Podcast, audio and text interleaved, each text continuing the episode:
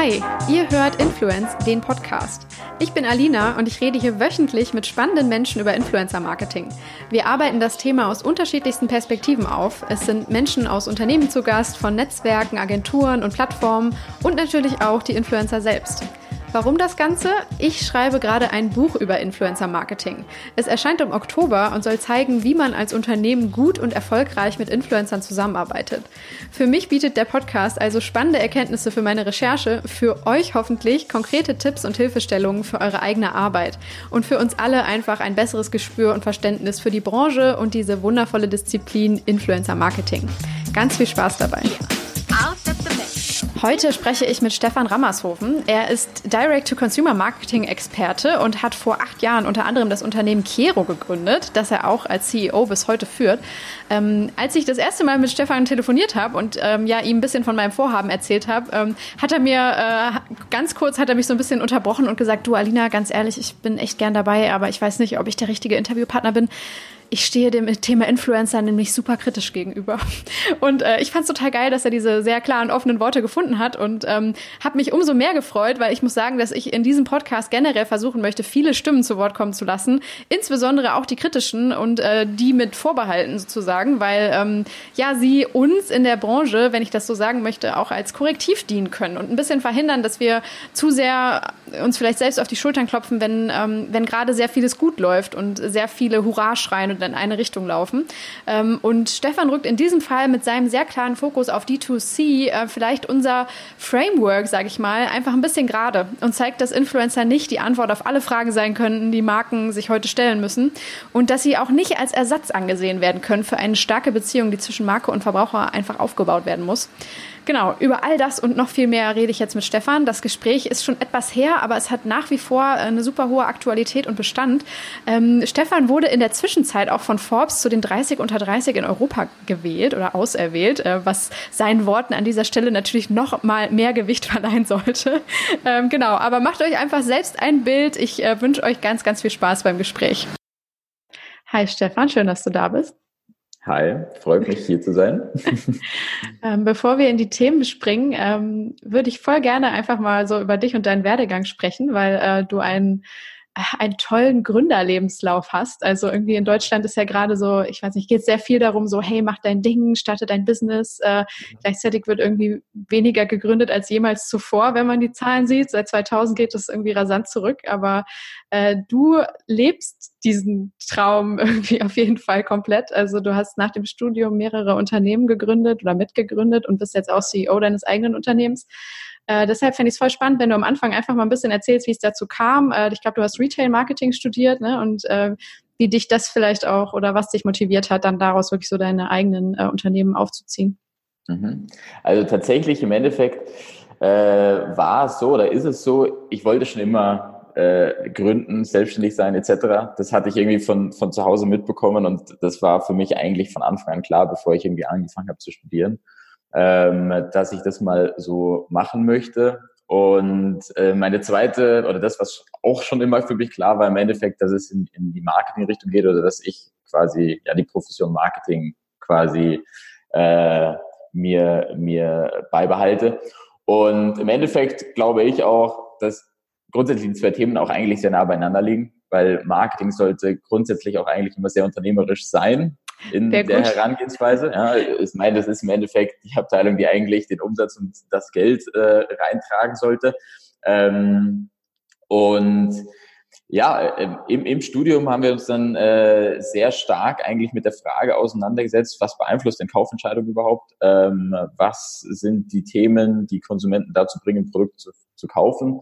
Und wir sind dann recht stark darauf gekommen, dass das Thema Empfehlungen von Freunden, Bekannten, also von Leuten in unserem Umfeld, die wir vertrauen, mit anderen Worten, ähm, doch in der Regel der ausschlaggebende Grund sind, warum wir uns für oder gegen ein Produkt entscheiden. Inzwischen natürlich nicht auch nur die Offline-Empfehlung, sondern die, ähm, die Online-Bewertung, Produktbewertung etc. Und so ist dann auch die, die erste Idee oder das, das erste Unternehmen entstanden, äh, das ich gegründet habe, Kero, ähm, wo es darum geht, Konsumenten als Botschafter im Marketing zu aktivieren. Eben einerseits, äh, um wirklich über die Botschafter gezielt plan- und messbar Online- und Offline-Empfehlungen generieren zu können. Ähm, inzwischen auch noch viel mehr als das, nämlich wirklich die Consumer Journey von Konsumenten begleiten zu können, Konsumenten im Endeffekt wirklich zu Stammkunden entwickeln zu können und ähm, darüber hinaus natürlich über die Markenbotschafter auch wiederum dann letztendlich neue Brand-User rekrutieren zu können.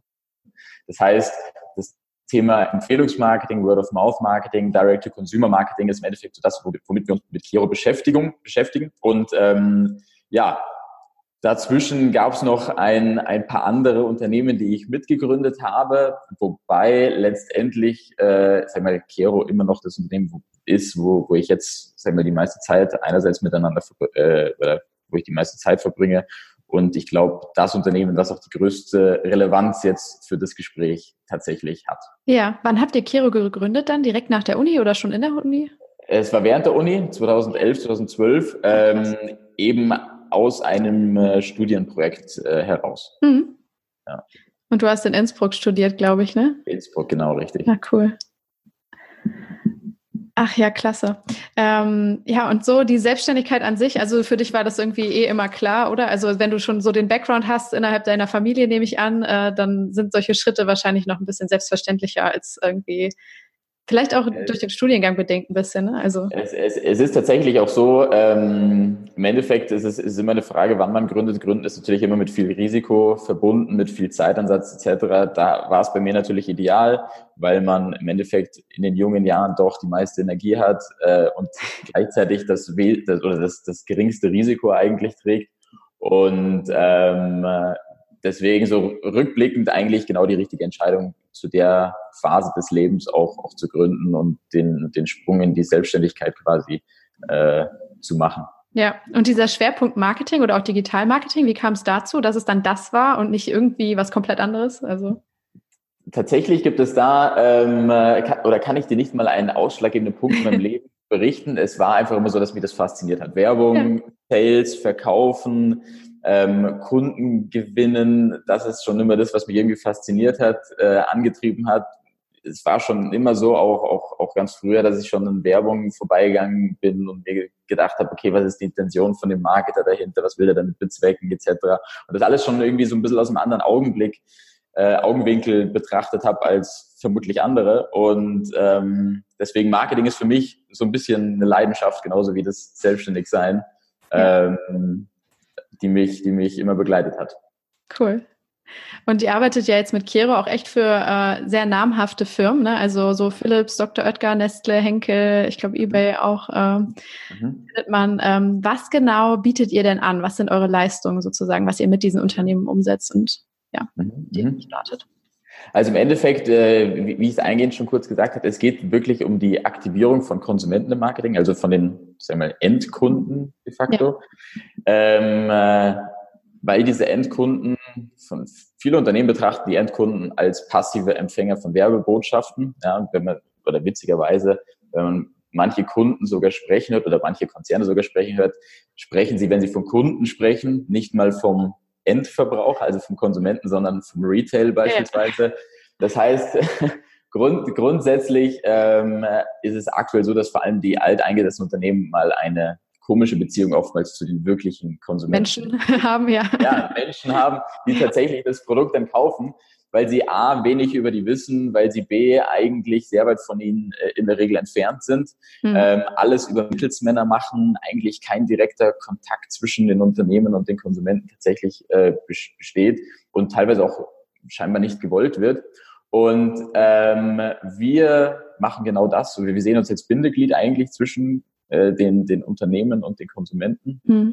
ähm, äh, und offerieren den Unternehmen äh, einen Direct-to-Consumer-Marketing-Approach. Das heißt, oder das bedeutet im Endeffekt, äh, dass ich die Möglichkeit habe, Konsumenten wirklich Marketing mit einzubeziehen.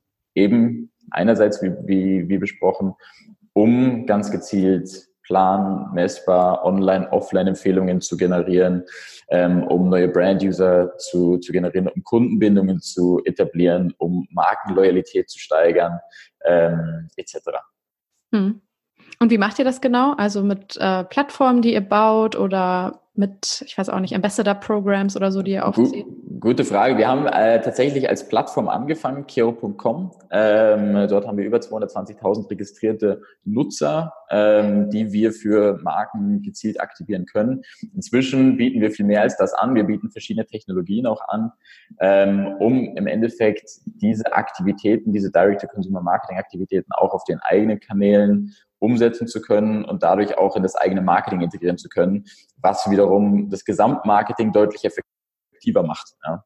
Ja. Ähm, weil, weil es geht eigentlich darum, den Konsumenten ein Stück weit näher ans Unternehmen zu holen.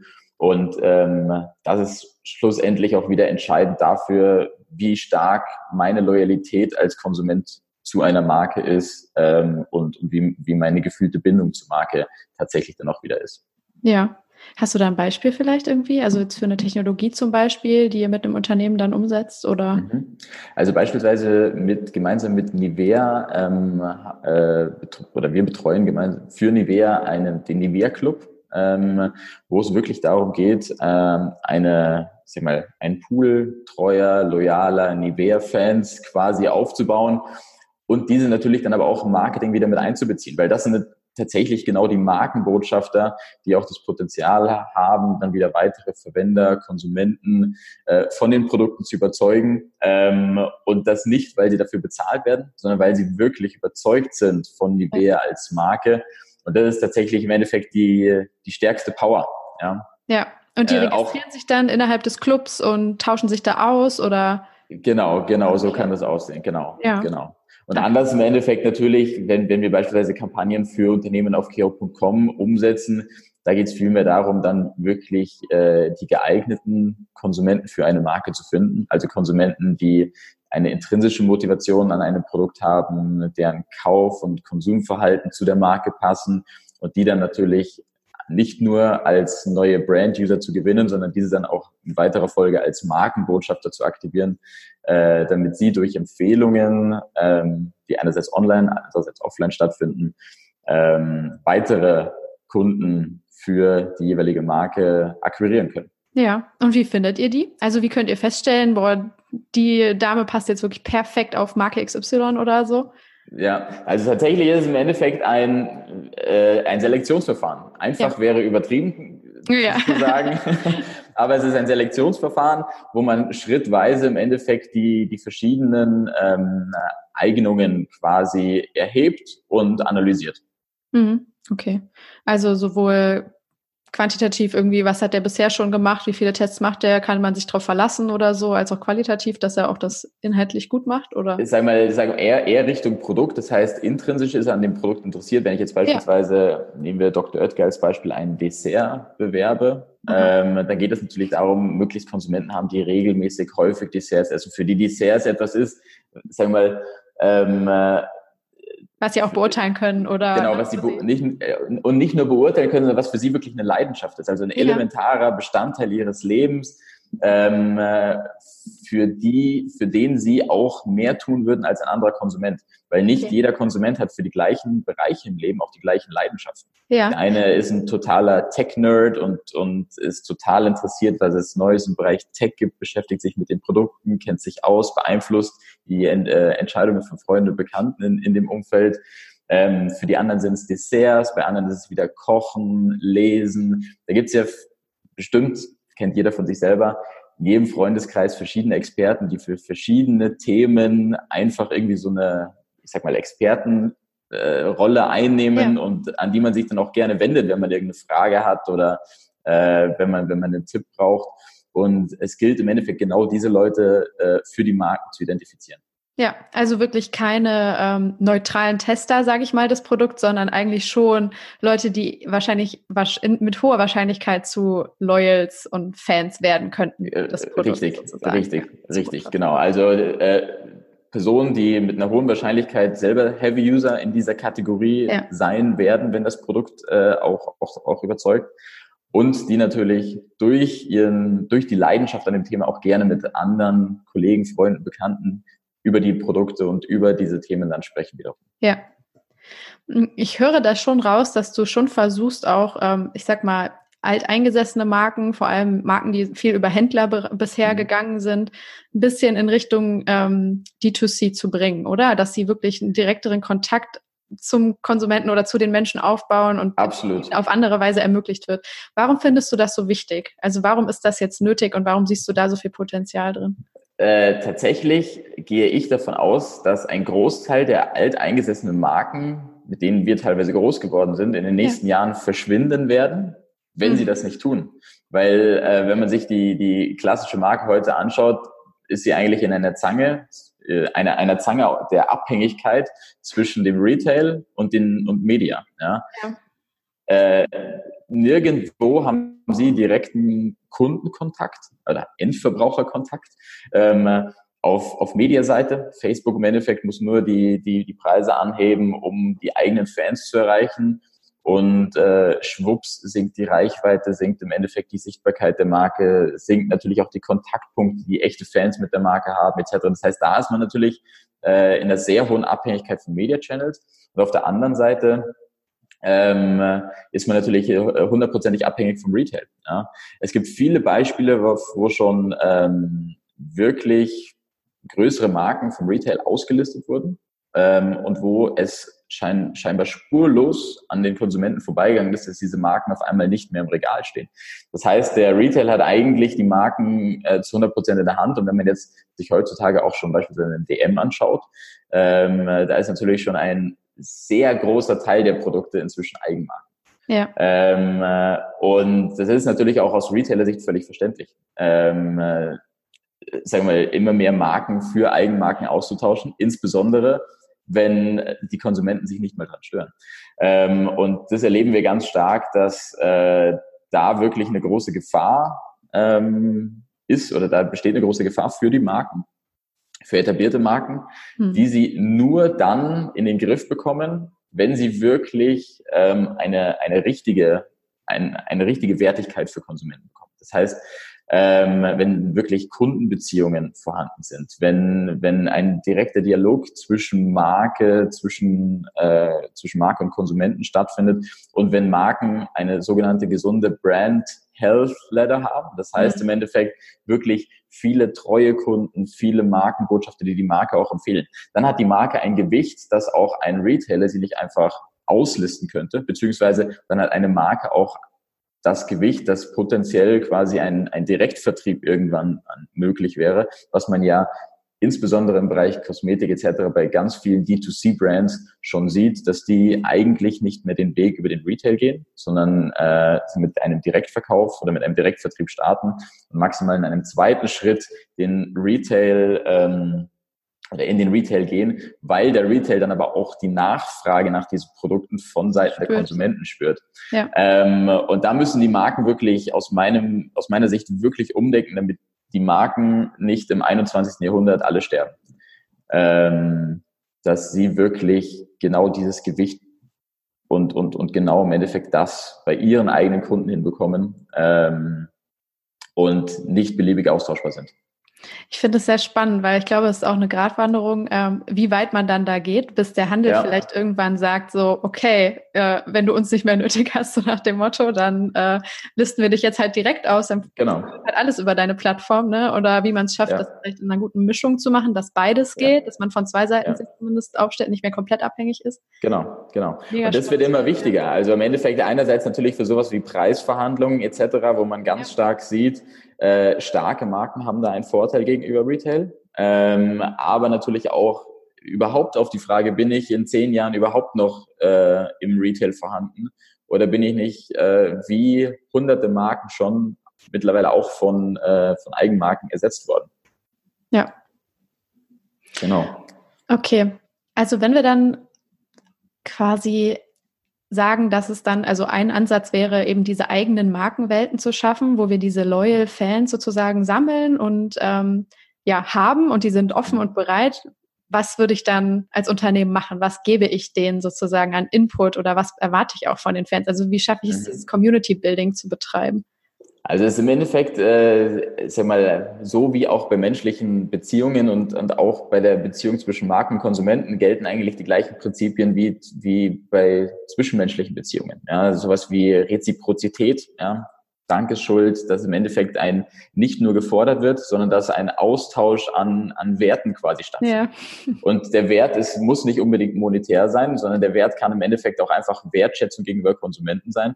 Und dafür, für diese Wertschätzung, die die Konsumenten entgegengebracht, sind Konsumenten bereit, auf einmal Produktbewertungen zu schreiben, äh, deine Produkte im Endeffekt mit ihren Freunden auf Social Media zu teilen, etc. Also da geht es im Endeffekt, ähm, sag mal, natürlich Technologie gestützt und natürlich mit einem gewissen Prinzip, aber basierend eigentlich auf Prinzipien von zwischenmenschlichen Beziehungen ähm, wirklich diese äh, ja, Markenloyalität zu schaffen. Hm. Und wenn wir jetzt so in Content reden, was stellt dann das Unternehmen sozusagen im Grunde bereit? Also ist es dann eher so eine Community Management Sache oder ist es auch, also ich teile mal spannende Rabattaktionen, klar, oder ich äh, teile Artikel irgendwie, die das, die das Produkt noch irgendwie mehr aufladen oder so inhaltlich?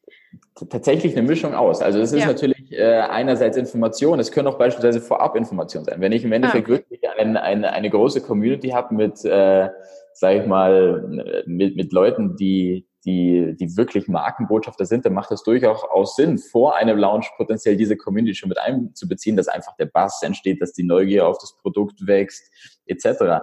Und natürlich aber auch, äh, um, um Feedback potenziell zu gewinnen, Feedback bezogen auf Marketing, Produktentwicklung, äh, Produktqualität etc., äh, um einfach dann auch den Launch optimieren zu können. Also da da können ganz verschiedene Sachen drin sein. Und im Endeffekt in weiterer Folge bei bestehenden Produkten sind es natürlich, sage ich mal, Aktionen, um Empfehlungen zu fördern. Das heißt, äh, hier solche Kampagnen, wie wir sie ähm, beispielsweise auch für Nivea ganz stark machen, das Aktivieren von Konsumenten, um Empfehlungen zu generieren für auch bereits bestehende Produkte.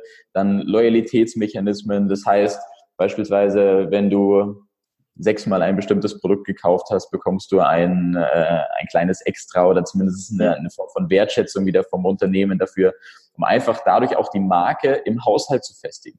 Ähm, weil das ist, denke ich, heutzutage auch ein ganz großes Thema, dass Marken sehr austauschbar sind ähm, und eigentlich die Loyalität ja tendenziell eher abnimmt, die Markenloyalität.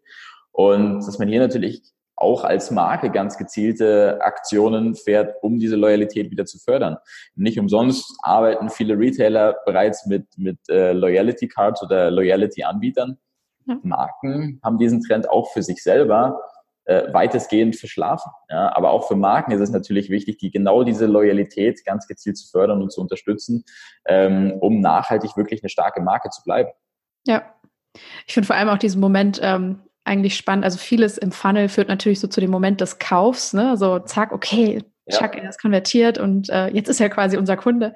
Ähm, ja. Wie wichtig dann eigentlich der Schritt danach ist, das finde ich auch sehr, sehr faszinierend. Ne? So, was es wirklich bringt, wenn du dann danach nochmal, ohne dass du jetzt wirklich von ihm erwartest, kaufst sofort wieder, weil du hast ja gerade erst gekauft, ja. aber einfach nur, wir haben dich gesehen und danke, dass du da bist und so, ne, was das im Kunden schon auslöst. Also und eigentlich ist es genau der wichtigere Schritt, weil äh, ja, mal, genau. 90 Prozent der Budgets, die investiert werden, die gehen genau im Endeffekt oder zielen darauf ab, eigentlich Neukunden zu gewinnen. Ähm, aber 75 Prozent der Leute, die das Produkt kaufen, kaufen es danach nie wieder. Das heißt, ja. das heißt, wenn man sich diese Zahlen anschaut, verliert man eigentlich 67,5 Prozent des Budgets, wenn man so möchte, weil an ja. einem Erstverkauf verdient eigentlich kaum eine Marke. Der erste Kauf ähm, beziehungsweise der, der First Purchase, das ist eigentlich ein, ein, ein Punkt, an dem eine Marke noch einen Verlust macht und erst ja, dann in die Gewinnzone kommt, wenn ein Kunde wirklich dazu gebracht werden kann, das Produkt regelmäßig öfter zu kaufen, beziehungsweise im Idealfall wirklich die, dass die Marke schafft, den Konsumenten zu einer Markenbotschaft zu entwickeln. Noch besser und andere ranziehen. Ne, genau, weil er dann äh, nicht nur im Endeffekt äh, selber viel konsumiert, sondern auch für die Marke noch zusätzliche Kunden eigentlich for free gewinnt. Ja, ja, mega spannend. Ähm, jetzt sprechen wir ja hier gerade eigentlich unter dem Dach Influencer Marketing. Das ist hier so unser Oberthema. Deshalb ähm, Jetzt haben wir schon so 20 Minuten geredet, ohne dieses Wort überhaupt in den Mund zu nehmen. Äh, deshalb würde ich jetzt mal den Weg so ein bisschen dahin leiten. Ähm, weil die Menschen mit, also von denen wir jetzt ja auch sprechen, Markenbotschafter, also dieses Wort Markenbotschafter ist ja im Grunde im Moment in der öffentlichen Debatte total besetzt, halt eigentlich fast gleichzusetzen mit Influencern, wenn wir in diesem Marketing-Kontext reden. Ja. Und wenn wir an Influencer denken, denken wir sehr oft automatisch, auch finde ich durch die Berichterstattung natürlich nochmal gefördert, an die äh, eine Million plus, äh, meistens weiblich, meistens Beauty, ähm, Mitte 20-Jährigen oder so, die eine ja. sehr große Schar von ähm, sehr jungen Publikum um sich sammeln. Ähm, und ihr verfolgt gerade mit Kiro oder auch so du mit deiner, mit deinem Ansatz ähm, eigentlich nochmal einen ganz anderen äh, Ansatz im Grunde, nämlich die der Everyday Mikro, Nano-Influencer, was auch immer. Vielleicht kannst du das nochmal ein bisschen konkretisieren, ja. was für dich äh, quasi diese Begriffe überhaupt aussagen und wer für dich die eigentlich relevante Influencer-Gruppe ja. ist. Ja, das ist eine, tatsächlich eine sehr spannende Frage, weil ähm, wenn man sich den Wortstamm Influence anschaut, dann geht es im Endeffekt äh, dann nicht um Reichweite, da geht es nicht im Endeffekt um schöne Bilder oder was, was auch immer, sondern eigentlich geht es bei Influence darum, wer gut beeinflussen kann. Mhm. Ähm, und wenn man sich anschaut, wer wirklich den größten Einfluss auf die Kaufentscheidungen auslöst, dann sind es nicht die Sternchen in Social Media, die, äh, die etwas posten, sondern ist es eben unser Umfeld. Dann sind es unsere Freunde, unsere Kollegen, unsere Verwandten. Ähm, Gary Vaynerchuk hat ja mal, mal, äh, ich mal das witzige Zitat gebracht, äh, What's the ROI of your mother? Ja? ja. Ähm, sag mal, so wie wir aufwachsen, das beeinflusst im Endeffekt so viel von unserem Leben. Das heißt, eine Mutter quasi in den Kaufentscheidungen so nachhaltig zu beeinflussen, dass ein Kind mit dem Produkt aufwächst, kann im Endeffekt eine ganze Generation von Konsum mit sich wiederziehen. Ja, weil was kaufen wir, äh, wenn man quasi äh, auszieht aus dem Elternhaus etc. Es sind in der Regel die Produkte, mit denen man aufgewachsen die ist. Kennen. Ja, klar. Genau, die man schon kennt, wo man schon Vertrauen hat, wo man weiß, okay, da vertraut eine Person in das Produkt, der ich vertraue. Ähm, und äh, nicht nur das, sondern im Endeffekt ausschlaggebend auch für Entscheidungen sind diese ganzen Online-Touchpoints, Produktbewertungen. Ähm, also ich habe, da ich da ich jetzt kürzlich jetzt für für einen für einen Kunden ähm, äh, recherchiert habe, es sind im Bereich Haushaltselektronik ähm, basieren zwei Drittel aller Verkäufe auf Produktbewertungen oder werden von Produktbewertungen beeinflusst, anders gesagt. Mhm. Ähm, das sind äh, über 1,2 Milliarden, wenn ich es richtig im Kopf habe, an Umsatz alleine in Deutschland, der durch Produktbewertungen beeinflusst wird. Ähm, und Zurückgehend auf die Frage Influencer Marketing. Influencer Marketing, der Begriff per se ist aus dem Grund so ein bisschen die Fehlbenennung für mich des Jahrhunderts, ähm, äh, weil es eben bei Influencer Marketing nicht wirklich um Einfluss geht, sondern eigentlich ist Influencer Marketing für mich die nächste Generation ähm, oder das, was, was, was früher Printmedien war. Ja? Ähm, ich platziere mein Produkt in einem Medium eines anderen. Ja? Früher war es ein Medienkonzern, wo ich äh, mein Produkt äh, oder wo ich das Produkt in dessen Magazin äh, präsentiert habe und platziert habe. Heutzutage ist es ein Influencer, wo ich mein Produkt äh, gezielt platziere. Ähm, es ist, es hat aber nicht wirklich was mit Einfluss zu tun. Es ist ein Product Placement in einem Medium eines anderen. Und äh, also ich würde da gleich nochmal drauf eingehen, aber ja. wenn du jetzt dann das weiterführst in die Richtung, ähm, in die ihr geht, also ihr arbeitet bewusst mit Leuten wie du und ich zusammen, oder? Kann man das so zusammenfassen und baut die dann zu Markenbotschaftern auf? Äh, man, man, man kann so sagen, Reichweite, äh, ich würde nicht sagen, Reichweite ist komplett unwichtig, aber Reichweite ist definitiv eine untergeordnete Rolle, weil zurückkehrend beispielsweise auf, auf, auf Produktbewertung, kann die Produktbewertung einer Person, die ansonsten in Social Media überhaupt nicht aktiv wird, kann mehr Umsatz und mehr Kaufentscheidungen beeinflussen als äh, zehn Influencer gemeinsam. Ähm, und genau das ist das, worauf wir uns fokussieren. Also das, das, äh, das Aktivieren der wirklichen Everyday Influencer, also die, derjenigen, die uns in unserem täglichen Leben beeinflussen. Das kann eine Mutter sein, das kann natürlich im Endeffekt, das können Studienkollegen sein, das können ähm, Arbeitskollegen sein, aber die gilt es im Endeffekt als Markenbotschafter zu aktivieren, weil die wiederum unsere Kaufentscheidungen maßgeblich beeinflussen. Mhm. Und ähm, das sind dann also wirklich Leute, die so, also für dich jetzt Leute, die in ihren eigenen Bekanntenkreis hineinwirken und jetzt noch nicht mal darüber hinausgehen dann, also weil wenn du jetzt über diese Größen Definitionen sprichst, ne, weil es muss wieder jeder für sich selbst entscheiden, was ist für mich ein Nano-Influencer, was ist Mikro-Influencer. Genau. Sagen, so ein Mikro ist vielleicht so ab 2000 Follower, maybe. Ähm, das wäre, du würdest sogar noch kleiner ansetzen, oder? Also es hängt, es hängt im Endeffekt natürlich drauf. Ganz von, von, von tatsächlich von der Zielgruppe ab. Wenn ich jetzt ja. natürlich im Endeffekt äh, beispielsweise, wenn ich ein Unternehmen bin im Bereich Consumer Electronics, dann ist es für mich als Unternehmen nicht so wichtig, jetzt wirklich äh, shiny, shiny Pictures auf Instagram zu produzieren, sondern was für mich wirklich wichtig ist, sind im Endeffekt in dem Fall die Produktbewertung auf Plattformen wie Amazon, Saturn, Mediamarkt. Ich meine, 45 Prozent der Deutschen beginnen ihre Produktsuche mittlerweile auf Amazon. Ähm, dementsprechend zeigt das die Bedeutung wirklich von diesem Touchpoint auf unsere Kaufentscheidungen. Ähm, und daher, zurückgeht auf deine Frage, man, man muss wirklich sich im Endeffekt anschauen, was für, für, für welches Produkt, für welche Branche wirklich der geeignete Influencer auch ist. Ja. Ähm, und das kann, das kann sich natürlich unterscheiden. Im Bereich Fashion ist es natürlich naheliegend, dass ich im Endeffekt mit äh, eh modischen jüngeren Mädels auf Instagram zusammenarbeite und meine Produkte dort präsentiere. Natürlich, ja, aber wenn ich jetzt im Endeffekt ein, ein äh, Unternehmen im Bereich Food äh, äh, bin oder, oder sagen wir, Sweets anbiete, Beverages anbiete, dann, dann ist es doch eigentlich viel wichtiger, dass ich wirklich an den Konsumenten selbst drankomme und nicht über einen Mittelsmann Product Placement äh, in Bildern oder Videos bekomme. Ähm, und das ist im Endeffekt genau das, das, worauf wir uns konzentrieren. Wir nennen es so ein bisschen das Last-Mile-Problem im Marketing. Man spricht ja in verschiedenen Branchen vom Last-Mile-Problem. Bekannt ist es vor allem in der Logistik. Ja. Genau.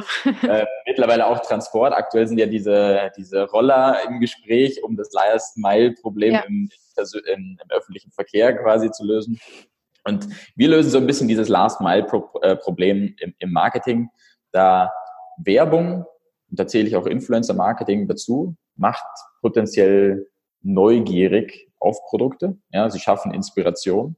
Aber um dann tatsächlich Kaufentscheidungen äh, zu konvertieren zu können, brauche ich diese vertrauenswürdigen Touchpoints, brauche ich die Empfehlungen von, von meinem Umfeld, brauche ich Produktbewertungen, die äh, mich im Kauf bestätigen.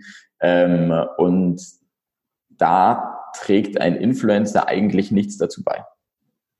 Ähm, ja, ich glaube auch, dass es, also, dass es immer eine Frage ist, ne, was ist meine Zielsetzung, was ist mein Ziel? Ich bin auch, also irgendwie in mir zieht sich auch immer was zusammen, wenn ich auf Instagram irgendwie dann so ein shiny Portal, also ähm, einen tollen Feed sehe, ne, irgendwie ähm, ein Profil, was irgendwie eben von diesen strahlenden, bearbeiteten Instagram-Bildern irgendwie lebt und dann ist da auf einmal ein Schokoriegel irgendwo mit integriert, ja. was überhaupt keinen Sinn macht in Paris ja. an der Seine oder so. Ja. Und äh, das ist auch so, ja, finde ich tatsächlich, da gebe ich dir voll recht, das ist so die Perversion des Ganzen und da ist es nicht weiter als eine Litfaßsäule in dem Moment oder ne, so wirklich genau. ein sehr, sehr plumpes Product Placement, wo genau. ich auch immer noch nicht, ich bin mir auch bei genau bei vielen Produkten selber immer noch nicht sicher, eignet sich das überhaupt für, mhm. für eine Instagram-Werbung mit Produkteinbindung? Vielleicht kann man es irgendwie anders lösen über die Markenwerte, wenn jetzt, keine Ahnung, dieser Schokoriegelhersteller irgendwie besonders playful ist, vielleicht macht man, keine Ahnung, irgendwas in den Stories, irgendein schönes Spiel oder so draus, ne? Und äh, keine Ahnung, macht so ein Schokoriegel-Wurfspiel draus. Kein, kein Plan. Aber so nur in einem schicken Bild einen Schokoriegel platzieren, das, das geht mir auch voll zuwider, da bin ich voll bei ja. dir. Ich glaube, dass wir ähm, auf jeden Fall nicht unterschätzen dürfen, diese persönliche Bindung, die ein Influencer im Laufe der Jahre zu seiner Community aufbaut. Also auch wenn er groß ist, hat er ja immer noch trotzdem dieses, was man ja wirklich sehr oft sagt, was ich glaube, viele von uns, die das nicht kennen oder selber nicht ja. so leben, schwer nachvollziehen können, schon fast ein freundschaftliches Verhältnis zu seiner Community. Also, ja. dass da Leute sind, die den jeden Tag sehen, ihn jeden Tag verfolgen, wissen, wann der ins Bett geht, was der gerne ja. seine Mutter kennt, ja. Freund. Also das ist total eigentlich voll pervers, wenn man sich überlegt, aber es ist schon ein sehr persönliches Verhältnis, was schon auch dazu führen kann, meiner Meinung nach, dass ich mich von dem beeinflussen lasse und denke, ach, wenn der irgendwie diese Lippenstiftmarke generell für gut befindet, so, dann ist es auf jeden Fall mal, also Stichwort Inspiration oder ne, so Anreiz, ist es auf jeden ja. Fall mal äh, ein, Blick wert oder so, dass ich mal ausprobieren. Du, äh, ja und nein. Also du, du, was absolut richtig ist, es entsteht eine ähm, Beziehung zwischen Influencer und seiner Community. Aber genau das ist im Endeffekt auch die Sache. Es entsteht eine, auch hier eine Bindung zwischen Personen. Ja. Ähm, und die Person und nicht interessiert zwischen Marke und Person, ne? Oder? Das ist das eine, ja. ja. Marke und Person ist komplett außen vor gelassen. Ich versuche im Endeffekt auch wieder hier nur über ein Vehikel potenziell mein Produkt irgendwie zu platzieren. Mhm. Ähm, aber eigentlich ist die Beziehung zwischen Influencer und Community. Das heißt, die Community interessiert sich eigentlich nicht per se für die Produkte, die der Influencer postet etc., sondern äh, wie du auch richtig gesagt hast, die interessieren sich für das Leben, den Lifestyle, für das, was der Influencer als Person steht. Und die Produkte spielen eine super untergeordnete Rolle. Ähm, und das sagen auch die Zahlen. Also ich habe mir im Vorfeld hier nochmal äh, eine Studie angeschaut von Kantar TNS. Es sind nur, es sind nicht mal 20 Prozent ähm, der Leute, die aufgrund ähm, eines Sponsored Posts oder, oder aufgrund dessen, dass ein Influencer äh, ein, eine gewisse Marke platziert haben, wirklich eine Marke auch jemals gekauft haben. Es sind nicht mal 20 Prozent, die ähm, sag mal, jemals ein Produkt gekauft haben. Ähm, die BVDW-Zahlen von, also die jetzt Anfang des Jahres rauskamen, da waren es zumindest von den Online, also Leute, die im Internet unterwegs sind, äh, 44 Prozent insgesamt, die sagen, sie haben schon mal ein Produkt gekauft. Aber das ist natürlich dann nicht runtergebrochen auf jeden Sponsored Post. Ne? Also ja, das ist, wobei ich bei diesen Dingen auch bisschen, also kritisch oder kritisch bin, weil ich selber das Gefühl habe, dass wir nicht immer wissen, was uns zu dem Kauf gebracht hat, oder? Also. Aber das, das im Endeffekt, also ja, ähm, aber deswegen auch wieder das, was ich gerade gesagt habe. Es ist Inspiration, aber es ist ja. nicht mehr. Ähm, und und was, was, was bei Influencer Marketing oft versucht oder, oder was imitiert werden oder wird, ist im Endeffekt die Empfehlung eines Influencers, die aber als solche nicht wahrgenommen wird. Ähm, also 44 Prozent, kennst du vielleicht auch die Kennzahl, ähm, die nehmen wirklich Influencer nur als Werbung wahr. Ja? Das, das hat nicht den, den Charakter einer Empfehlung. Und auch wenn du dir die Vertrauenszahlen anschaust, also wie sehr vertraust du quasi einem, einer Produktvorstellung eines Influencers, dann bist du im Vertrauensranking, es gibt ja auch zum Beispiel die Studie Global Trust in Advertising von Nielsen, ja. dann bist du dort ähm, genau auf der gleichen Ebene wie auch Printwerbung. Das heißt, im Endeffekt auch hier bestätigt sich für mich meine Hypothese, dass ähm, Influencer-Werbung nichts als die nächste Generation der Magazine sind, wo ich mein Produkt platziere. Ähm, es kommt nicht an das Vertrauen heran, äh, das ich brauche als Konsument ähm, in einen Touchpoint, um wirklich eine Kaufentscheidung davon abhängig zu machen. Es ist eine Inspiration, aber mehr nicht. Ähm, und ich sag mal, auch hier ist es natürlich ein bisschen zielgruppenabhängig. Tendenziell Voll. natürlich die jüngeren Zielgruppen. Ja. Und das sind natürlich deutlich auch weniger kritisch auch, ne, gegenüber. Sind deutlich weniger kritisch. Und ich sag mal, die sind natürlich äh, dort tendenziell eher aufgeschlossener. Aber man merkt es eigentlich aber der Zielgruppe 30 plus, also die Zielgruppe, die eigentlich wirklich die einkommensstarke Zielgruppe ist und eigentlich die man, die man halt wirklich ja. als Marke erreichen möchte, die lassen sich durch Influencer nicht beeinflussen. Es ist ein sehr harter Cut, das sieht man tatsächlich. Also das äh, genau. gibt mir recht. Also ähm, in diesem, ich sag mal, begeisterungsfähigen Alter sind vor allem die unter 29-Jährigen und ab dann wird's äh, wird's genau. schwierig. Das muss man schon genau. sagen. Ja. Genau. Ja, ja, ich muss auch sagen, also ich glaube, dass da auch noch sehr viel mehr ähm, ja, Zahlenmaterial auch irgendwie auch für den deutschen Markt noch herangeschafft werden muss, weil wir ja. sehen uns auch oft globale Sachen an. Ich finde, der US-Markt ist nochmal irgendwie ganz anders zu bewerten, weil der auch deutlich ja. jünger ist, auch von der Konsumentenschaft her. Ja. Ähm, das heißt, äh, für Deutschland fehlen mir da manchmal auch noch irgendwie so die, die, äh, die Zahlen, die irgendwas wirklich untermauern. Aber nee, also ich verstehe auf jeden Fall deinen Punkt. nee, nice. Ähm, warte mal kurz, genau. Ähm, also ihr setzt dann eben vor allem auf die, äh, ja, wie willst du es nennen? Willst du es Everyday Influencer nennen? Wir, wir nennen es selber Everyday Influencer. Im Endeffekt, es ist jetzt irgendwann mal der Begriff Nano-Influencer aufgekommen. Ich finde ihn ja. eigentlich auch fehlplatziert. Ähm, ich glaube, man wollte es noch kleiner als Mikro machen. Oder ja, genau. Also im Endeffekt, und das sehe ich nicht nur bei Influencer-Marketing, sondern das ist für mich ein kompletter Fehltrend generelle Marketing, ähm, dass, dass alles sich im Endeffekt auf die Reichweite bezieht.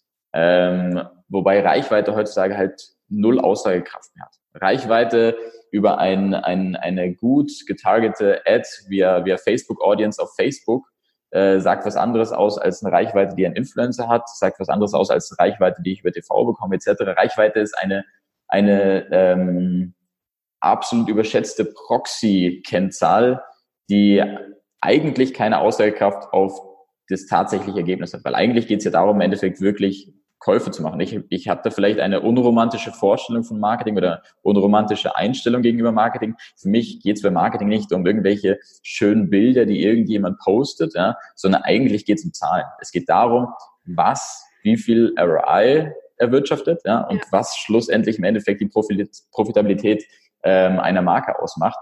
Und da ist Reichweite die falsche Kenngröße, um, um das zu messen.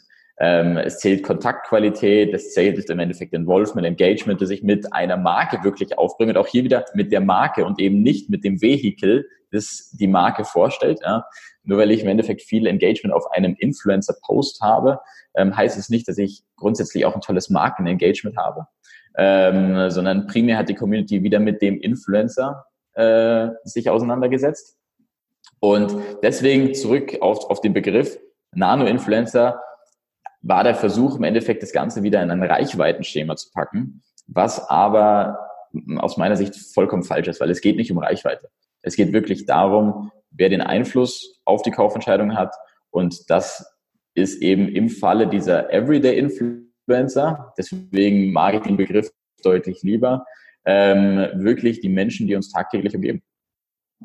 Ja, also wenn wir das nochmal kurz aufarbeiten, ne, was ja der Ansatz war damals oder so, ich glaube, dieser Trend kam ja vor zwei Jahren ungefähr auf, als die Leute gemerkt ja. haben, oh, also erstmal alle stürzen in den Markt und wollen jetzt schnell Influencer-Marketing machen, weil sie das Gefühl haben, sie müssen es machen. Ähm, dann merkt man, okay, die Großen sind irgendwie ziemlich teuer geworden und so viel Geld habe ich überhaupt nicht. Aber hey, ja. äh, ne, ich kann auch einfach auf kleinere gehen. Äh, wo man dann auch wirklich sagt, was man ja auch genau. nochmal mit Zahlen ein bisschen unterfüttern kann, dass äh, das Engagement bei den kleineren im Verhältnis natürlich größer ist weil ne, da einfach ja nicht so viele Karteileichen sind oder so viele ja. Leute, die einfach nur folgen, weil sie das Gefühl haben, sie müssen dem über eine Million Influencer-Typen folgen, äh, ja. Follower folgen, äh, sondern äh, ja, da eben Leute sind, die noch ein engeres Verhältnis haben ja. auf Basis der Engagement-Zahlen, ähm, wo man eine höhere Wirkung für weniger Geld erzielen kann. Und dann geht man natürlich auch hier auf Masse und engagiert dann statt einem großen vielleicht 20 kleine und hat im Umkehrschluss hoffentlich eine höhere Wirkung erzielt. Äh, das war ja ursprünglich mal das Thema. Ne? Und mhm. da sehe ich es dann auch ein bisschen kritisch, so im Hinblick auf, ähm, ja, wie sage ich das, auch Brand Safety oder Quality Management des Contents, mhm. weil ähm, es natürlich deutlich schwieriger ist, eine Kampagne gezielt und in einer hohen Qualität und so, wie ich es mir ungefähr vorstelle, mhm. ähm, auch logistisch abzuwickeln, wenn ich 20 mhm. kleine Influencer, Influencer habe, die ein bisschen schwieriger vielleicht auch zu handeln sind, die noch vielleicht ein bisschen unerfahrener sind oder ein bisschen unprofessioneller, who knows, ja. als der Star. Oder der, der auf jeden Fall ne, schon mit vielen großen Marken gearbeitet hat, mit großen Budgets und so umgeht und das vielleicht eher handeln kann. Mhm. Ähm, also wie, wie geht ihr denn damit um? Also, weil ihr müsst ja wahrscheinlich dann auch mit einer sehr großen Zahl an Menschen zusammenarbeiten in kurzer Zeit, oder? Und die auch führen oder briefen oder keine Ahnung. Also wie läuft das so im Alltagsgeschäft ab? Ja, das ist, das ist äh, eine ne gute Frage oder du, du sprichst auch ein gutes Thema an, ähm, nämlich das Thema Content. Ähm, Content und Qualitätssicherung, das ist für mich etwas, was auch ähm, eigentlich es sind falsche Intention dahinter, weil den Content äh, im, im, im, im kleinsten Detail zu managen, ist eigentlich genau das, was ja auch Influencer-Werbung wieder komplett unauthentisch macht. Ja, genau, und das ist klar. Ja. Warum man dann im Endeffekt auch bei Influencer-Marketing, ähm, weil das, warum das als Werbung wahrgenommen wird, warum das im Endeffekt nicht als Empfehlung wahrgenommen wird, äh, warum das Vertrauen in, in, in diese Product Placements de facto nicht wirklich vorhanden ist. Ähm, und auf der anderen Seite sieht man eben anhand von zahlreichen Studien, dass das Vertrauen in User-Generated Content, also Content, den Konsumenten in eigenen Worten, eigenen Bildern etc. generiert haben, ohne dabei Markenrichtlinien zu beachten. Ja? Das heißt, äh, ohne wirklich, ich meine, oftmals technische Produkte haben ja so einen Namen FH 750 300D, was weiß ich was, ja. ja, Ich mein, welcher Konsument redet im Alltag so über ein Produkt? Das ist einfach eigentlich schon fast lächerlich. Ähm, und das im, äh, sagen wir, in diesem Content Management mikromanagen zu wollen, ist eigentlich genau der Fehler, der das unauthentisch macht, weil kein Konsument so über Marken reden würde.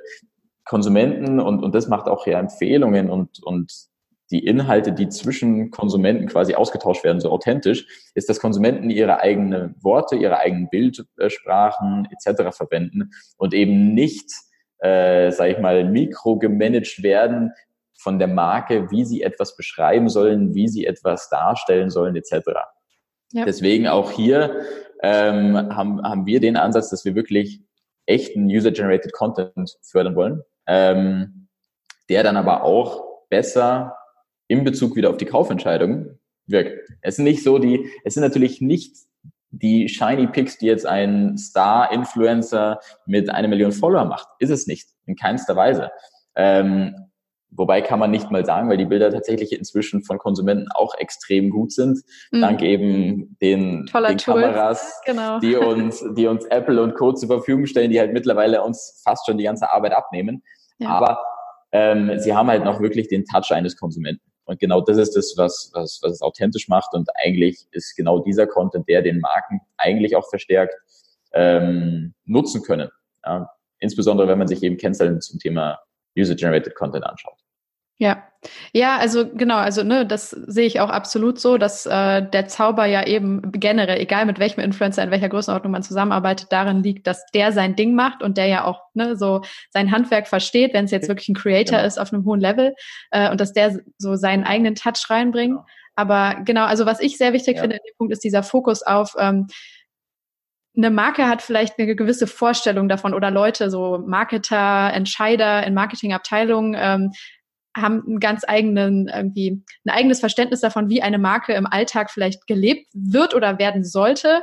Aber genau. was der Konsument daraus macht, ist ja vielleicht was ganz anderes. Ne? Also vielleicht, also genau. und wenn du so ein paar Namen irgendwie genau. oder Markennamen reinwirfst, für jeden genau. geht da eine andere Story irgendwie im Kopf an. Absolut. Und ähm, absolut. absolut. Das, das ist dann der Zauber, den ich im Influencer-Marketing generell sehe, dass ja. man ne, den Menschen eigentlich die Macht gibt, zu zeigen, wie sie mit dem Produkt leben oder das sehen und äh, das Genau, wo, wo, wobei im klassischen Influencer-Marketing fehlt das ja auch, weil es auch hier, es wird ja, wie, wie du vorhin schon angesprochen hast, es wird ja, es findet ja eine, eine massive Qualitätskontrolle statt. Es findet in der Regel eine Freigabe statt, was kann wie rausgehen, das etc. Ist halt, ne, genau, das ähm, versuche ich so ein bisschen auch so zu, äh, zu pushen, die Leute dahin zu bringen, zu verstehen, dass es eigentlich ja. geiler ist und ein größerer Gewinn, wenn man lernt loszulassen. Ne? Richtig. Aber richtig. Ich, ich kann verstehen, dass das eine große Angst ja. bedeutet und auch oft. Und, äh, und, ja. und auch hier wieder, also wenn man so, wenn man so Studien folgt und vielleicht auch ein ganz gutes Beispiel, wenn man so Studien folgt, sind es eigentlich 67 Prozent der Konsumenten, die sagen, dass sie eigentlich ähm, äh, nutzergenerierte Inhalte bevorzugen ja. und eben nur 15 Prozent der Konsumenten, die ähm, die, die Werbeinhalte bevorzugen. Und versetzt sich, versetzt sich ähm, im Endeffekt in beispielsweise äh, in den Tourismusbereich, wenn du ein Hotel buchst. Ja, was willst du sehen? Die, die hochprofessionellen Aufnahmen, die ein Fotograf gemacht hat von der ganzen Landschaft und vielleicht sogar noch mit Photoshop danach bearbeitet ja, hat. Ja, genau. Oder im Endeffekt willst du wirklich die Bilder sehen, wie es wirklich ausschaut. Ja? Äh, und, und wirklich die Wahrnehmung von anderen Konsumenten haben, um deine Entscheidung für oder gegen dieses Hotel treffen zu können. Ähm, und das geht halt irre weit auseinander. Und natürlich aus Brand-Sicht ist klar, dass der Drang in Richtung Brand-Content geht, weil man will natürlich das Ganze im, im besten Licht darstellen. Ähm, wenn man sich aber hier wieder anschaut, was konvertiert am besten, ist es genau der andere Content. Ja. Ja, also ich glaube, also zwei Dinge. Einerseits sieht man ja auch wirklich, dass die Leute so zunehmend ablehnender gegenüber, ja, also dem Brand-Content gegenüberstehen oder dem zumindest etwas misstrauen oder wissen, hey, das ist ja. mit dem Hintergedanken. Klar, man kann argumentieren bei Influencern, das ist jetzt auch schon oft in der Wahrnehmung Werbung und ähm, ich glaube, dass das nochmal so ein Hybrid ist aus beidem, dass man da jetzt nicht sagt, das ist User-Generated Content, aber es ja. ist nochmal so ein Zwischending. Mm. Und äh, ach genau, gleichzeitig denke ich aber auch, dass Marken mittlerweile oder in Zukunft noch mehr lernen werden, Content so zu kreieren und aufzubereiten, dass er dem näher kommt, was die Konsumenten wirklich sehen wollen. Also das ist dann auch wieder ein bisschen durch die Hintertür, aber dass sie quasi, glaube ich, mittlerweile, also ich sehe es schon so in Tendenzen, dass sie ein bisschen lernen, auch von den Influencern, ah, wie muss ich denn meinen Content wirklich plattform- und zielgruppengerecht äh, kreieren, damit ich vielleicht auch irgendwie noch mal ein bisschen authentischer oder cooler wahrgenommen werde, als es jetzt mit dem Hochglanz-Broschürenmaterial, äh, das vielleicht in den 90ern geklappt hat, äh, vielleicht auch heute funktioniert. Ne? Also das ja. ist so ein Lernprozess. Wo, wo, wo, wobei auch hier ähm, ist es im Endeffekt so, dass, dass Brands ja nicht mal diesen Content selber produzieren müssen, ähm, sondern auch, auch hier ist es ist es ja so im Endeffekt, wenn ich, wenn ich meine, meine Stammkunden, meine loyalen Kunden habe, dann kann ich ja super mit denen zusammenarbeiten, um genau diesen Content zu kuratieren. Ja, absolut. Ähm, das wird ja auch mit Influencern schon gemacht. Also auch, ne? So ein Channel Takeover oder ich weiß, also sind wir jetzt wieder bei den Großen, aber klar, du kannst es natürlich auch mit den Kleinen machen oder mit deinen Kunden. Natürlich. Genau, genau. Bei den Influencern im Endeffekt kommt dazu, dass du natürlich immer so ein Payout hast, ja. Kein ja. Content Klar, gegen, ja, gegen äh, eine ordentliche Summe an, äh, an, an Scheinen. Ähm, wenn du dann mit deinen Markenbotschaftern zusammenarbeitest, kriegst du im Endeffekt nahezu dieselbe Bildqualität, aber im Endeffekt for free. Ja. Äh, Daniel also, Wellington macht das ja sehr, äh, am prominentesten eigentlich. Okay, das richtig. ist auch wieder so ein Hochglanz äh, Instagram-Beispiel, aber das sind auch in Anführungszeichen. Aber, aber das sind genau die, die Marken, die eigentlich Influencer-Marketing richtig nutzen. Das sind auch diese Direct-to-Consumer-Brands, von denen wir schon gesprochen ja. haben, die eigentlich den Vertrieb selbst übernehmen und für äh, und die eigentlich Influencer-Marketing nutzen, um verschiedene Communities, ich nenne es jetzt mal unsanft, auszusaugen. Ja? ja. Ähm, äh, da geht es nicht darum, oder bei, bei Daniel Wellington geht es nicht darum, nur, nur die, nur, nur ähm, die Produkte zu platzieren bei verschiedenen Influencern, um damit Awareness zu generieren. Für die ist es natürlich ein Sales-Kanal, um Communities auf ihre Owned-Media-Kanäle zu bringen, wo sie dann schlussendlich äh, die Konsumenten auch konvertieren können. Ähm, äh, und dabei nutzen sie im Endeffekt Mikro und auch äh, die, sag mal, kleinsten Influencern, ähm, um im Endeffekt wirklich authentische, nutzergenerierte Inhalte zu schaffen, die sie genau für diese Werbung auch wieder verwenden können. Und das ist natürlich ähm, ein sehr gutes Beispiel, wie man es machen kann. Ja. Okay, dann wenden wir uns doch mal so einem kleinen Ausblick vielleicht zu, wie es so in den mhm. nächsten Jahren weitergeht. Also ich weiß gerade nicht, wie siehst du es denn vor allem jetzt so im D2C-Marketing-Bereich? Wir haben schon ein bisschen das angeschnitten. Also glaubst ja. du, dass die, die Großen eher in diese Richtung bewegen oder vielleicht auch mal eine ganz andere? Ähm, äh, meine Hypothese ist, dass sie es müssen. Also wir, wenn, wenn, wenn die Großen sich nicht im Endeffekt in diese Richtung bewegen, werden wir sehen, dass ganz, ganz viele Marken einfach in den nächsten fünf, zehn, 20 Jahren einfach verschwinden werden und durch Eigenmarken ersetzt werden. Ähm, und das wahrscheinlich ohne, dass wir viel davon mitbekommen. Und selbst größere Marken wie Barilla äh, etc. sind, sind davor alles andere als ausgenommen, ähm, weil eben ja im Endeffekt aktuell der Retail die absolute Macht hat und die Marken eine ganz starke Abhängigkeit von diesen Marken haben.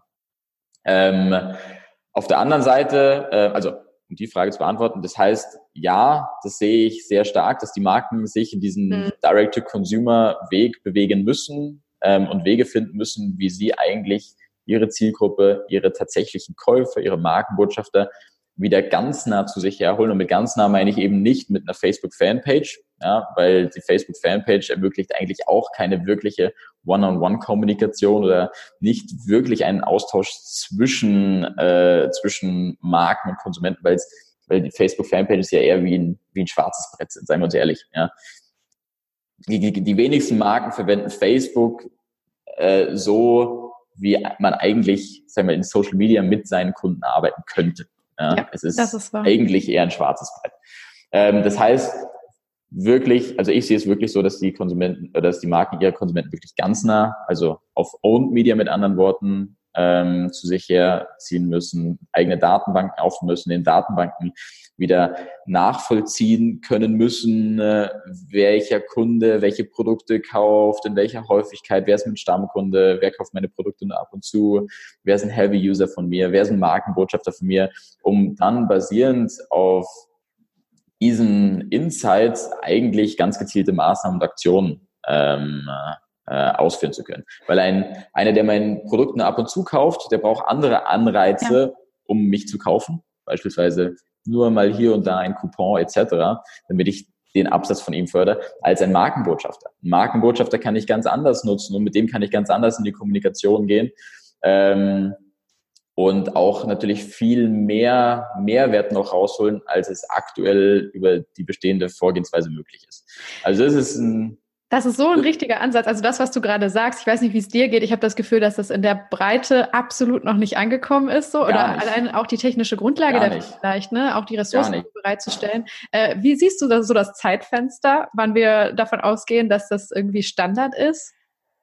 Also wie optimistisch oder pessimistisch? Das, äh, also tatsächlich bin ich da zum Großteil pessimistisch, ja. ähm, weil sich grundsätzlich, ich sag mal, wenn man vor allem die altbekannten Marken sich anschaut, es stehen oftmals große Konzerne dahinter, die bewegen sich natürlich irre langsam. Also es kann durchaus sein, dass sie äh, sag ich mal, auf dem Weg einschlafen oder sterben, bis sie genau das kapiert haben und umsetzen. Äh, die Chance ist nicht schlecht, mhm. leider. Ähm, und äh, ich sehe eher äh, die Chance noch bei den, bei den KMUs und mittelständischen Unternehmen, dass sie genau diesen Shift noch schaffen, weil sie einfach schneller, agiler sind ähm, und nicht so ja, eingefahrene Strukturen haben, äh, in ja. denen sie sich kaum bewegen können. Ähm, dadurch, dass im Endeffekt diese Konzernbrands oftmals ja internationale Vorgaben haben, wie sie was machen können und auch, auch äh, lokal oder regional kaum eingreifen können auf die verschiedenen Maßnahmen, ist es schon ganz schwer, dass man solche Brands in diese Richtung bringt. Es wäre auf jeden Fall ein riesiger Kraftakt, ne? Also, wo man, ja. Interner und externer Kraftakt. Ja, und, und es ist im Endeffekt tatsächlich so, das muss ich leider so sagen, es fehlt tatsächlich das Wissen bei diesen Unternehmen. Ähm, es findet bei diesen Unternehmen kaum mehr gute interne Ausbildung im, im Sinne strategisches Marketing statt. Ähm, die KPIs, die sie im Endeffekt international vorgeben, Reichweite, sind eigentlich komplett nichtssagend und, und wenig zielführend, weil Reichweite heute eben so wenig greifbar ist in den verschiedenen Medien und in, in, äh, sagen wir, in der Fragmentierung, die wir auch heutzutage in der Mediawelt einfach vorfinden. Ähm, und bis dort das Know-how angekommen ist, dass man eigentlich anders messen sollte, dass man im Endeffekt viel mehr, sag ich mal, der, der, die Journey der Konsumenten viel stärker, viel enger begleiten kann. Bis dahin vergeht doch noch ähm, einiges an Zeit. Und ich sehe, ich sag mal, für kleinere D2C-Brands und für, für Mittelständler sehe ich eine große Chance, dort äh, sag mal, Konzerne, die lange Jahre sag mal, sehr weit vorne waren, zu schlagen hm. und an denen vorbeizugehen, weil der Retail auf der anderen Seite ist ja auf der Suche nach Innovation, der will ja kleinen, coolen Marke, Marken, die im Endeffekt eine Community auch mit sich bringen. Wenn du als Marke eine Community mit dir bringst, äh, dann bist du attraktiver für den Retail. Ähm, das sieht man jetzt bei Douglas, finde ich irgendwie. Die haben doch jetzt auch kooperiert mit diesem äh, Joint Venture, dass diese kleinen Start-up-Beauty-Firmen irgendwie unter genau. seinem äh, unter seinen Fittichen hat, ähm, genau, dass die, die stark dahin gehen. Ne? Die sehen natürlich eine große Chance darin, weil, weil jedes dieser Startups in dem Bereich, die einen Direct-to-Consumer Frontend de facto leben, ähm, äh, die bringen eine Community mit. Die ja. bringen eine direkte Kommunikation mit dem Kunden mit. Und wenn ich als Retail solche Unternehmen zu mir hole, dann hole ich mir im Endeffekt teilweise die Community mit dazu. Ja. Ähm, und natürlich, also wir werden entweder sehen, dass, dass Konzerne diese Marken aufkaufen und vielleicht sogar kaputt machen dann, äh, aufgrund ihrer bestehenden Strukturen. Ähm, oder wir werden sehen, dass diese Marken die bestehenden äh, und altbekannten Marken tendenziell sogar ablösen, überrollen. Ähm, oder wiederum werden wir sehen, äh, dass viele der altbekannten Marken einfach in fünf bis zehn Jahren überhaupt nicht mehr im Retail vorhanden sind und vom Markt verschwinden, ähm, weil sie eben genau das verpasst haben. Hm. Ähm, du hattest Hausaufgaben auf, dass das, äh, wir können das vielleicht schon zu deinen drei Predictions machen. Ich weiß nicht, ob du das, äh, ob du das vorbereitet hast. Äh, ich ich, ich habe zwei Predictions. Das ist tatsächlich ah, ja, cool. ein, eine der Predictions. Sehr gut, äh, dann haben wir das schon. Ähm, also wirklich, dass, dass, dass das Thema Direct-to-Consumer, das, das wird immer wichtiger ähm, im ja. Anbetracht der, der Abhängigkeit zwischen Media und, und Retail und äh, dass, dass sich mehr, dass sich die Brands daraus lösen müssen und, und wirklich stärker wieder werden müssen. Ähm, und das zweite Thema, was ich in Zukunft ähm, sehen werde, ist, ich meine, Influencer-Marketing per se ist ja aktuell sehr gehypt, meiner Meinung nach ähm, aus den falschen Gründen oder mit, mit, mit dem falschen Hintergrund.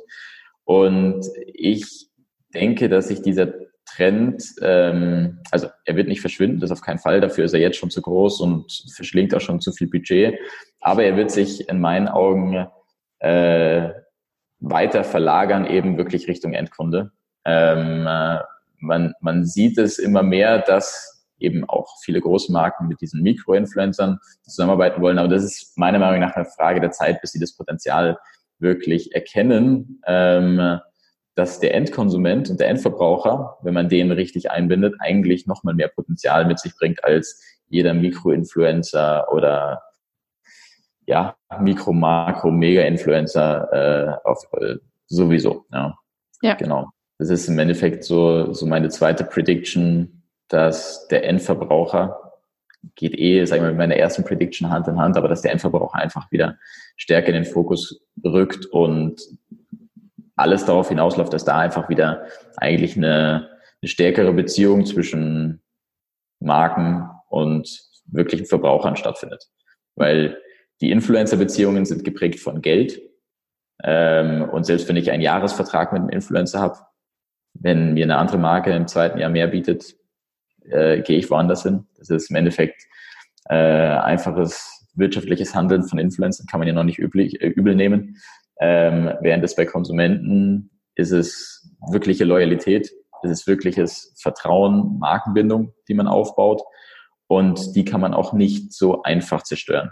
Da sind externe Incentives ähm, eigentlich ja, äh, ich würde jetzt nicht sagen chancenlos, aber man hat es zumindest über so ein, so ein einfaches Prinzip wie, hey, ich biete einfach irgendwie ein paar tausend Euro mehr an. Äh, das funktioniert eben nicht, wenn man wirkliche Kundenbindung forciert und diese Leute dann auch im Marketing aktiviert.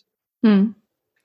Okay, so finale Frage, wenn ich das jetzt alles gehört habe, gerade als wir auch über diese Schwerfälligkeit der Konzerne gesprochen haben und die Schritte, die man eigentlich unternehmen müsste, was wären mhm. denn, sagen wir mal, irgendein Marketingentscheider hört jetzt zu und denkt, oh fuck, okay, ich muss wirklich reagieren. Was mhm. wären so die ersten zwei, drei Schritte, die er jetzt unternehmen könnte? Könntest du da irgendwie sagen, so die Prioritäten echt mal glatt ziehen oder so, oder ist das komplett individuell? Also es ist eine ganze, eine, eine, ganze Palette von Sachen, die man machen müsste. Klar, ja. ähm, tatsächlich, deswegen ein, zwei Tipps äh, sind, ist, ist sicherlich zu wenig. Es fängt sicherlich damit an, dass die Grundlage wirklich das Thema Direct-to-Consumer mehr zu forcieren. Ja. Ähm, und im Endeffekt seine anderen Mediamaßnahmen rund um dieses Thema aufzubauen. Ähm, weil Media wird heutzutage insbesondere wenn wir uns FMCGs anschauen, ja nicht wirklich intelligent eingesetzt. Es wird eingesetzt, um Reichweite zu generieren, aber Reichweite hat, wie gesagt, das, das ist eine Proxy-Variable. Es Reichweite alleine sagt nichts aus, wie viel Konsumenten ich wirklich beeinflussen kann, etc. Wenn ich aber im Endeffekt meine äh, Kanäle, meine Aktivitäten, sei es eine Digitalkampagne, sei es eine TV-Kampagne, sei es im Endeffekt eine Influencer-Kampagne, mit einem Direct-to-Consumer-Ansatz kombiniere und eigentlich schaue, dass ich aus den einzelnen Kanälen, aus den einzelnen Channels die interessierten Konsumenten, die ein, die ein Interesse an meinem Produkt oder an meiner Marke habe, konvertieren kann ja, und dann auch wirklich ganz gezielt aufbauen kann zu Stammkunden, zu loyalen Kunden, ähm, äh, dann schaffe ich es wirklich, eine starke Brand aufzubauen. Ähm, äh, und das sind eigentlich im Endeffekt, wenn man es wirklich runterkürzen möchte, die Schritte. Ja, das heißt, Direct-to-Consumer integrieren mhm. und das Ganze vernetzen wirklich mit den Mediaaktivitäten, die ich mache, ähm, weil ich so wirklich auf den langfristigen Erfolg der Marke einzahle ähm, und eben nicht mit Proxy-Variablen wie Reichweite etc arbeiten muss. Ich schaffe dadurch ein besseres Tracking, kann im Endeffekt besser entscheiden, wo mein Budget hinfließt. Ich schaffe mehr Wissen über den Konsumenten, sodass ich zukünftige Entscheidungen was, sagen wir, in Bezug auf Produkte, Neulaunches, Listungen etc. besser entscheiden kann. Da sind ganz viele Werte, die geschaffen werden, wenn ich diesen Weg gehe als Marketer, ähm, die sie aktuell in keinster Weise so haben. Hm. Ja, cool. Gut, dann danke ich dir für das Gespräch. Danke dir. Und genau, beende das mal. vielen, vielen Dank. Gerne. So, das war's. Ich hoffe, es hat euch Spaß gemacht und war informativ für euch. Ich glaube, wir saßen hinterher nach dem Gespräch da und meinten so, boah, also gerade in der zweiten Hälfte war es irgendwie mega spannend, als wir so ans Eingemachte gegangen sind und ähm, da hat man auch die Spannung so ein bisschen gespürt und ich fand es ja irgendwie für mich auch nochmal total interessant, da so gechallenged zu werden an vielen Stellen, äh, wo ich mir auch selbst überlegen musste, ja, hm, okay, wie stehe ich jetzt eigentlich zu diesen einzelnen Punkten? Ähm, ich fände es super interessant, wenn ihr mir vielleicht auch Tipps geben könnt, gerade zum Thema D2C und Influencer-Marketing, ob es da schon spannende, vielleicht vielleicht Studien gibt in den USA oder, oder Artikel, wo man sich gerade diesem Spannungsfeld ein bisschen nähert. So, dass, äh, ja, und auch dieser Fragestellung. Ähm, ist es nicht eine Art Outsourcing von Beziehungsaufbau, wenn ich äh, denke, dass mit Influencern das dann schon schön geregelt ist und ich äh, mich nicht mehr darum kümmern muss, wie ich dem Kunden gerecht werde und ihn anspreche, weil ich das quasi ja einfach jemand anderen machen lasse, der nicht in meinem Unternehmen angesiedelt ist und natürlich auch noch eigene Interessen verfolgt. Äh, ja, mega cooles, spannendes Feld, wird im Buch auch ein bisschen aufgegriffen, zumindest ansatzweise. Und ähm, ja, ich glaube, das, äh, das wird uns einfach noch mehr beschäftigen in den nächsten Monaten und Jahren. Ähm, generell, ja, gerne, gerne Feedback auf die Folge, gerne Feedback generell auf den Podcast. Ähm, immer bei LinkedIn schreiben. Ähm, ich glaube, ich werde in den nächsten Wochen noch weiter das Instagram-Game ähm, professionalisieren. Also gerne auf den Kanälen, je nachdem, wo ihr euch am wohlsten fühlt, ähm, könnt ihr mich dort kontaktieren und anschreiben. Ähm, Fragen und Anregungen immer sehr gerne. Ähm, ich freue mich, ähm, wenn ihr den Podcast ähm, abonniert, falls es bis jetzt noch nicht passiert ist, wenn ihr den bewertet in am besten iTunes, Apple Podcasts und so weiter. teilt ihn auch gerne privat mit euren Freunden oder Kollegen, für die das Thema relevant sein könnte und interessant. Und ja, äh, genau verbringt einen wunderschönen Abend, Tag, was auch immer, äh, wo auch immer ihr euch jetzt gerade befindet. Ich danke euch sehr für eure Zeit und eure Aufmerksamkeit und wir hören uns in den nächsten Tagen wieder. Macht's gut, bye bye.